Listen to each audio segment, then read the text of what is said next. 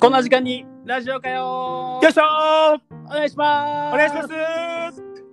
いや今日はこんな時間にラジオかよ初のリモート収録ちょっとね今日はテストっぽい感じでね喋ってみようかなと思うんですけどもいやー、皆さん、皆さん聞いてくださいよ。ただいまの時間、時刻ですね。2月21日日曜日、まあ10時頃ですね。うん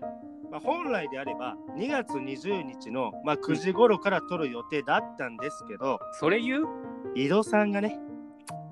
待たせるねー。9時から俺ずっと寝ずに待ってたからね。そうつけよ12時間久しぶりにオールしたわ。いやしてねえだろお願いしますよ。いや昨日ねもう8時前ぐらいからちょっと寝ちゃってさがっつり寝たな。起きたらもう1時ぐらいでさ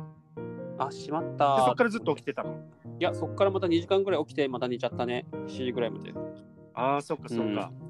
まあいい、いいことだからね、寝ることはね。うんちょっと寝かしてもらったわうん。ああ、いいよいいよ。今こうやってできることがうね、ん素晴らしいじゃないの。ありがとうございますえありがとうございます。ちょっとね聞いてほしいんだけどさ、はい最近僕車を買っちゃいましてマジでありがとうございますえ買ったのが鈴木の軽自動車で、はい。まあ、妻がスライドドアがいいっていうことでスペーシアギアっていう車を買いましたなるほど。でこの話を友達にちょこっとまあするじゃんそしたら、まあ、なんかね違和感を感じてほうあれ下に見られてるみたいなえでそれのね違和感がねちょ分かったんだよね違和感。軽自動車って自動車の普及を目的に日本独自の企画として1949年に設けられたらしくてはいはい。で他の国にはない、まあ、日本独自の企画なんでこう下に見られて当然な車っていうのが分かったわけねえ、そんなことがあるそうらしいよそりゃ普通車と扱い違うわと思って例えばナンバーとかねああ、黄色いもんね。黄色いよねまあそんなね軽自動車も、まあ、軽自動車とか車もねうん。今あのー車業界100年に一度って言われる、まあ、激変期らしくてなんか、風の時代みたいおっしゃる通りあれは200年に1回やったかなそうだねそっちはなるほど。で菅総理が、まあ、この前2050年には温室効果ガスをゼロにするっていうふうに発表してたけど、まあ、当然、まあ、車の方もねこれから変わってくっていうふうに言われてましてはで、まあ、2030年には、まあ、新車の50%が、まあ、電気自動車 EV になるだろうっていうふうに言われてるみたいだよ。あ。へえ、なるほど。50%も。うん、で今多くの、まあ、テック企業って呼ばれる例えばアップルとかグーグルとか、うんうん。まあ、そんな会社たちも、まあ、これから参入するんじゃないかって言われてて、ほう。まあ、そうすることによってこれからもっとね車が安く手に入るんじゃないかなって僕は、まあ、僕はっていうか、まあ、ふそういうふうに言われてます。えー、だったら今後手に入りやすくなるってことだね。そうねいや嬉しいことだよねそれは。嬉しい嬉しい嬉しうい。んまあ、実際今世界一のリチウムイオン電池生産国さあどこでしょえー、まあここはじゃあ、うちょっとね胸を張って、はい日本。うあーちゃうなえマジーどこだと思うガッツいヒューストンやアメリカって言え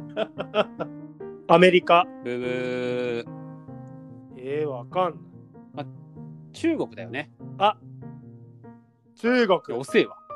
あーリモートでタイムラグがちょっとあったね 今。僕の素早いツッコミがちょっとね、そうね。あのー今60万円ではい。まあこれがすごいのか分かんないけど14キロワットアワーで100キロ走れますっていうことらしくてほう。でまあエアコンも使えるし最高105キロまで走れる車、うんうん、 60万円えもうね世界はそこまで来てるんですよ皆さん安くない安いよねでもまあほんと10年後とか15年後ぐらいにはまあは日本もその値段になるんじゃないかなって言われてますよねあ、マジか。でも中国ってさちょっとネガティブなイメージあるじゃん正直うーん、ちょっとなんだろうな、雑っていうか、そうそう。うん、でも、このメーカーはアメリカが出資してるらしくて、ほうまあ GM っていう会社なんだけど、う GM、ん、だから、まあ、品質管理も知っててあ、しっかりしてて、うんアメリカ車にも匹敵するクオリティを持つなんて言われてるみたいよ。ああ、だったら安心だよね。そうそう。まあ、だから、まあ、これからね、車がうん、安いとか高いとうか、ん、うん、そういう時代は、まあ、これからなくなってくるのかなって思ってます。素晴らしいね。逆に、まあ、ファストファッションみたいに個性がなくなっちゃうから、うん、今こうポルシェとかねフェラーリとか、うんああいうエンジンいわゆるスポーツカーみたいなものがもっともっとこう価値が出てくるだろうなとはなんとなく思うけど逆にね。逆になるほど。トヨタの社長が言ってたよねあの会あの CM でうん、昔こう車があ馬が移動手段だったけどなくなって、はい、全て車に変わって今ははい競走馬しか残ってないと、なるほど。まあ、車もそうなるんじゃないかってことで、うんトヨタも今スポーツカーにこう力を入れてるって CM で言ってたけどなるほどね。うんまあ近い将来そうなっていくのかなって感じですよね。うん確かにそのまあ自分もまだうー若輩者ではあるとは思うんだけどはい、やっぱ若い子の車のイメージって、まあ、とにかく高くてあラーニングコストもかかるからっていうマイナスなイメージがあるようんだからそんだけ安くなるっていうとかなり若い子でも、まあ、手の届くようなそれだったら買ってもいいかなと思えれるような金額だから結構嬉しいやん嬉しいよね。それだったら、まあ、井戸くんも車新しく買ったことだし、うん僕もちょっと前々から欲しかったのがね、あるんだよね。何まあ、自転車なんだけど、自転車いいね。まあ、ちょっと井戸くんと新しく買ったね、スペーシア、まあ、一緒にツーリング行ってね、いや無理やろ。楽しみたいな。絶対それは無理やろツーリングは。まあ、俺頑張って20キロは出すで、なんとかいや遅えわ。風を感じれる、ちょっとリモートでね、タイムラグがあるから。そうね。まあでもね、あのーまあ自転車といえば、ほ去年の11月頃に埼玉県の桶川でね、ひょっこり男っていうやつが現れてよく話題になってたんだけど、うえー、どんなまあ見た目は金髪で片側一車線一車線のあの道路の真ん中をこう自転車でふらふらふらふら走ってんのよ。うんたまに対向車線の目の前にひょっこりこう寄せんのよね。